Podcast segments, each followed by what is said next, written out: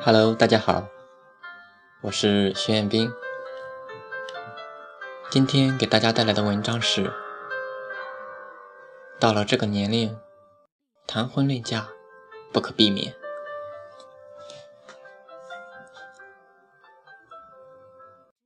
以前的时候，我曾说过，我的同学大多成家了，能够像我这样坚守阵地的人，真的是少之又少。其实我这个年龄真的不算大，但在老一辈的眼里，这个年龄也该谈婚论嫁了。从古代就有这句话：“男大当婚。”女大当嫁，无论男人还是女人，到了年龄不结婚，成了剩男剩女，有时会被说闲话，甚至还会被挂上不孝的头衔。从这一点看，我已属不孝了。其实，相比我那几个发小，我还算是比较幸运的，最起码。我的家人不会逼我去结婚，我也曾跟我家里面打过预防针，而我那几个发小就没那么舒服了，每次回家都会被家里催着出门，他们也总是很无奈，不过总算是能够一拖再拖，但总有拖不住的那一天呀。可是这终身大事，真的就可以这样逼得来的吗？我一同学 A，上学的时候，他家里人很是反对 A 谈恋爱，认为上学就应该好好学习。可是 A 的成绩一直都不是很好，于是高考后，因为成绩也不太好，就选择出去打工，不再上学。过年回家的时候，家里人就逼着他去相亲。家里人的意思是，既然都不上学了，那就赶紧成家吧。但 A 却不愿这么早成家。刚开始他是很反对的，可一张嘴的反抗，终究抵不过数张嘴的围攻。A 无奈之下妥协了。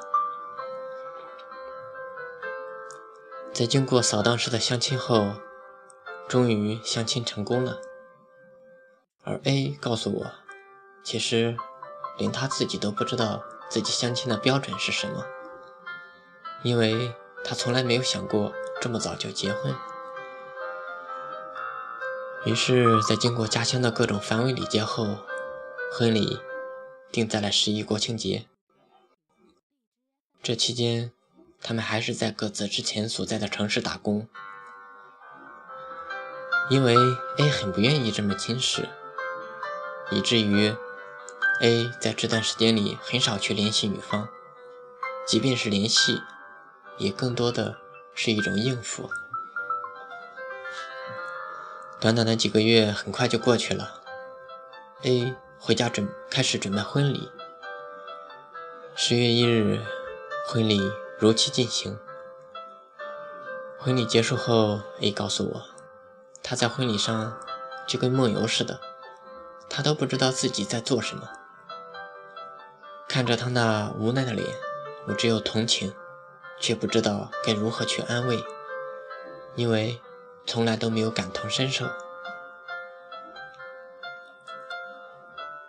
婚后的生活，因为也没有什么感情基础。有些时候，更多的像是一种应付。当然，争执也在所难免。可是，为了自己的父母，也从来不会对离婚这两个字提出只言片语。有一次同学聚会，他喝得有点小醉了，搭着我的肩膀对我说：“这辈子，我也就这样了。”这种无奈。真的没有感同身受可言。时光如梭，我和我那几个发小都到了这个年龄了。过年在一起吃饭的时候，我曾笑着对跟他们说：“我一定会是最后一个结婚的。”不管他们信不信，反正我信了。